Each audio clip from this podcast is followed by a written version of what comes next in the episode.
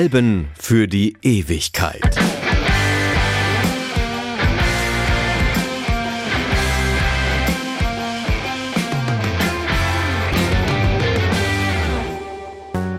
Hallo, Freddy Kappen hier mit einer Botschaft. Ja, mal wieder. Alan Wilder, please come back. Ja, okay, das ist eine Aussage, die sorgt in Deepesh Mode Foren seit Jahrzehnten für Diskussionen. Worauf man sich aber einigen kann, ist, dass ihr siebtes Studioalbum Violator vielleicht nicht das absolute Lieblingsalbum aller Fans ist. Es ist aber mit 15 Millionen verkauften Einheiten definitiv ihr erfolgreichstes und wahrscheinlich auch ihr wichtigstes.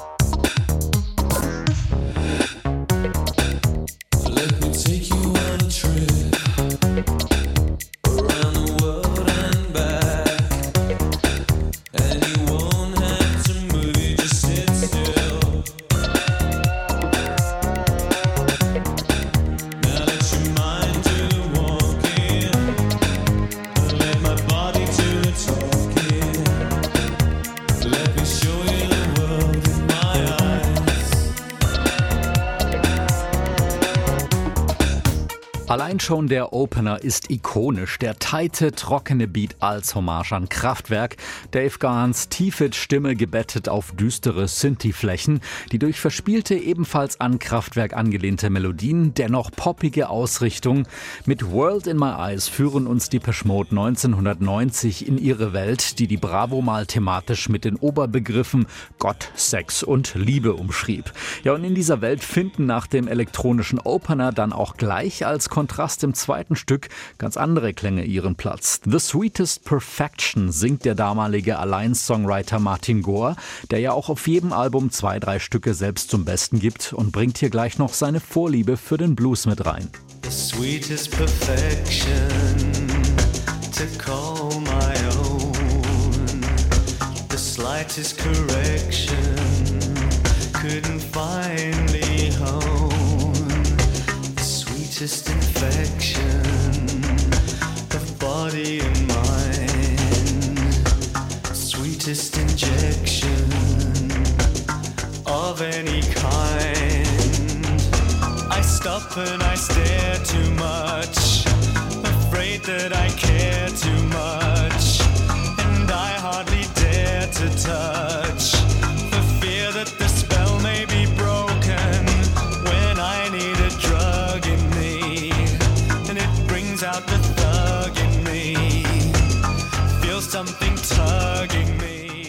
Perfektion, absolute Detailversessenheit, für die standen die Peschmo tatsächlich mal und sie haben auf dem Sprung in die 90er nach rund zehnjährigen Bandbestehen schon eine beachtliche Reihe an Hits vorzuweisen und doch vorab oft eher ein negatives Gefühl, was die Erfolgschancen ihrer Single-Auskopplungen angeht. Es geht ihnen nicht um Kommerzialität bei der Wahl zur ersten Single, sondern um ein musikalisches Statement. Personal Jesus entsteht im Frühsommer 1989 und erscheint ein halbes Jahr vor dem Album als Vorbote. Mit seinem John Lee Hooker Gitarrenriff und einem Beat, der auf einem gesampelten Groove von auf Koffern herumspringenden Typen basiert, gilt das Stück für das als Synthie-Popper kategorisierte Quartett als Wagnis. Keiner wird das spielen, unkt Andy Fletcher vorab. Und doch schlägt das Stück dann vor allem in den USA ein wie kein anderes der Briten zuvor. Auch wenn der Song es nur bis auf Platz 28 der US-Charts schafft, wird die Maxi-Single die bis dato meistverkaufte in der Geschichte von Warner Brothers. Feeling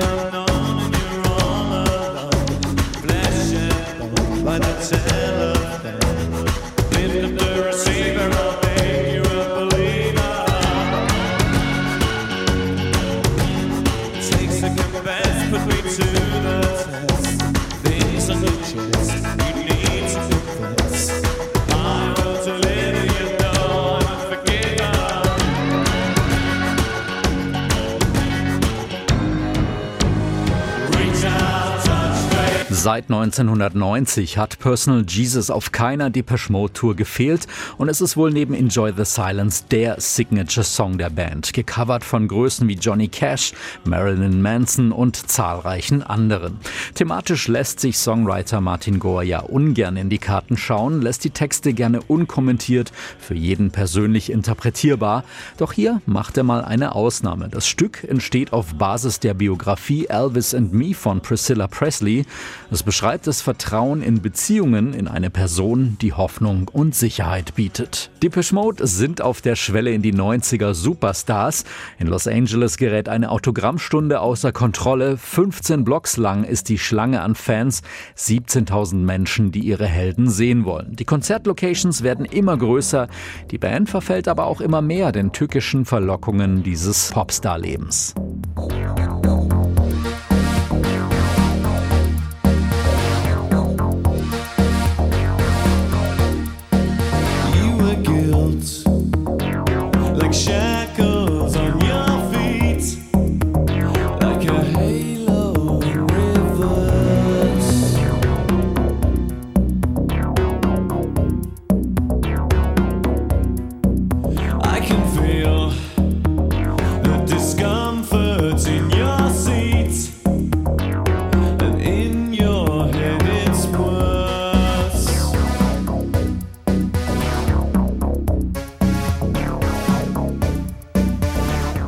Zunächst ist die Laune aber noch gut zu sehen, auch im Videoclip zur Nicht-Single Halo, natürlich gedreht vom Holländer Anton Corbijn, der zu diesem Zeitpunkt die komplette visuelle Erscheinung der Band verantwortet. Dave Gahan, zwar für Zehntausende ein Sexsymbol, aber doch optisch eher so ein bisschen Spargeltarzan, inszeniert sich selbst ironisch mit freiem Oberkörper posend vor einem The Strongest Man in the Universe Schriftzug.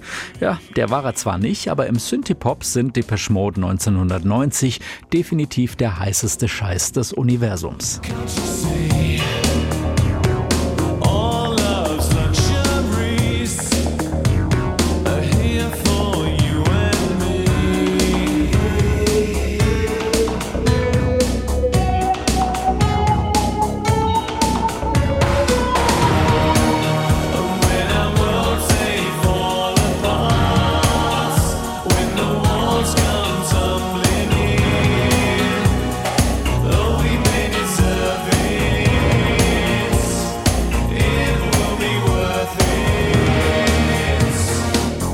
Das ikonische Cover mit der Rose, die Bühne mit den Videoscreens, die Videos selbst, ein Gesamtkunstwerk, alles kommt damals aus Anton Corbijns Hand.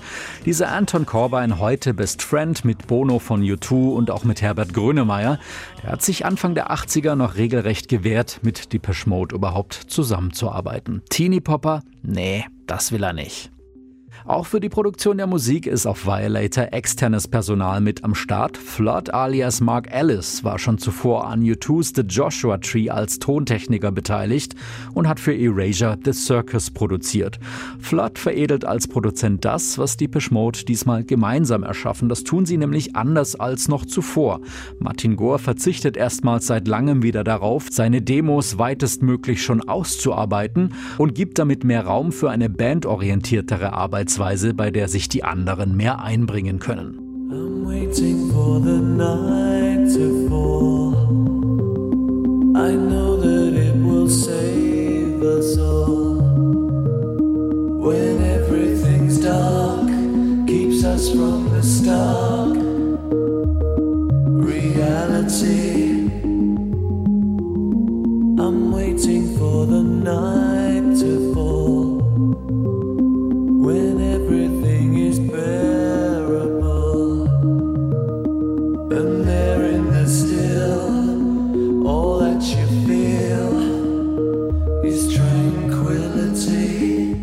Waiting for the Night, welch grandiose Ballade, musikalisch inspiriert von der deutschen New Age Elektronikformation Tangerine Dream. Auf die Ballade folgt dann ein Abtempo-Song, der erst im Laufe der Albumproduktion zu solch einem wurde. Enjoy the Silence. Das Demo schreit zunächst nicht laut, hey, ich bin ein Welthit. Die Harmonium-Version der zweiten Enjoy the Silence Maxi basiert auf diesem Demo und gibt einen Eindruck von der Urversion dieses Klassikers. Words like violence break the silence. Come crashing in into my little world. Painful to me, pierce right through me. Can't you understand? Oh, my little girl. All I ever wanted, all I ever needed is here in my very unnecessary, they can only do harm. Der eingangs erwähnte Alan Wilder von 1982 bis zu seinem Ausstieg 95 maßgeblich mitverantwortlich für die beeindruckende musikalische Entwicklung Depeche Modes, hat die Idee aus dem Song eine Abtempo-Nummer zu machen und macht sich mit Produzent Flood ans Werk. In einem auf YouTube zu sehenden Video erzählt Flood Jahre später die Geschichte, wie Songwriter Martin Gore zunächst naserümpfend ein This is not my kind of disco von sich gibt, als er die Disco-Version seines Songs hört. Doch er lässt sich schließlich überzeugen und spielt das ikonische Gitarrenriff ein. Ja, tatsächlich schon wieder eine Gitarre, bis dato noch nicht regelmäßig als Instrument bei Depeche Mode etabliert, gilt für Violator die Devise If you wanna use guitars, use guitars.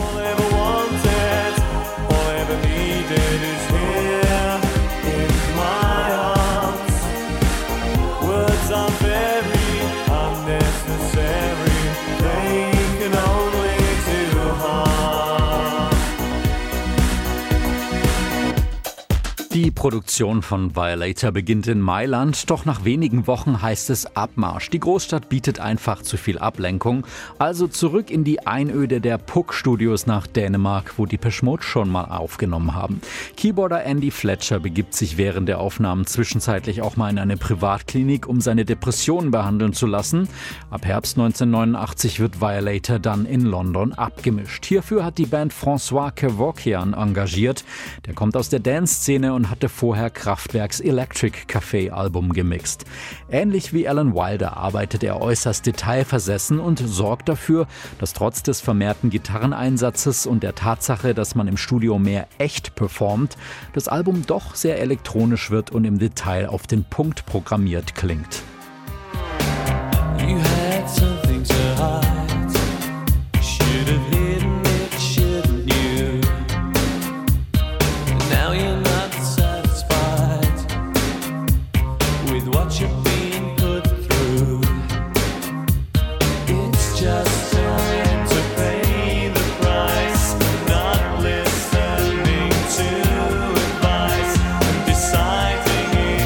Den Abschluss des Albums macht Clean, bei dem eine Assoziation mit Pink Floyds One of These Days in der Intro-Bassline auch laut Alan Wilder nicht ganz von der Hand zu weisen ist.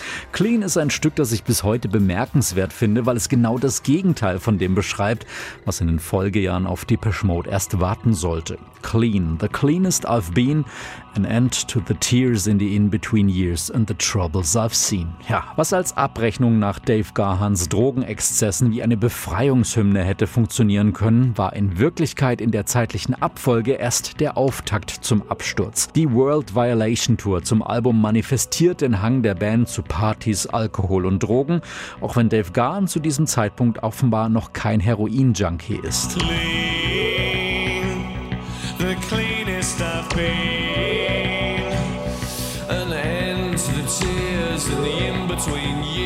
and the troubles I've seen.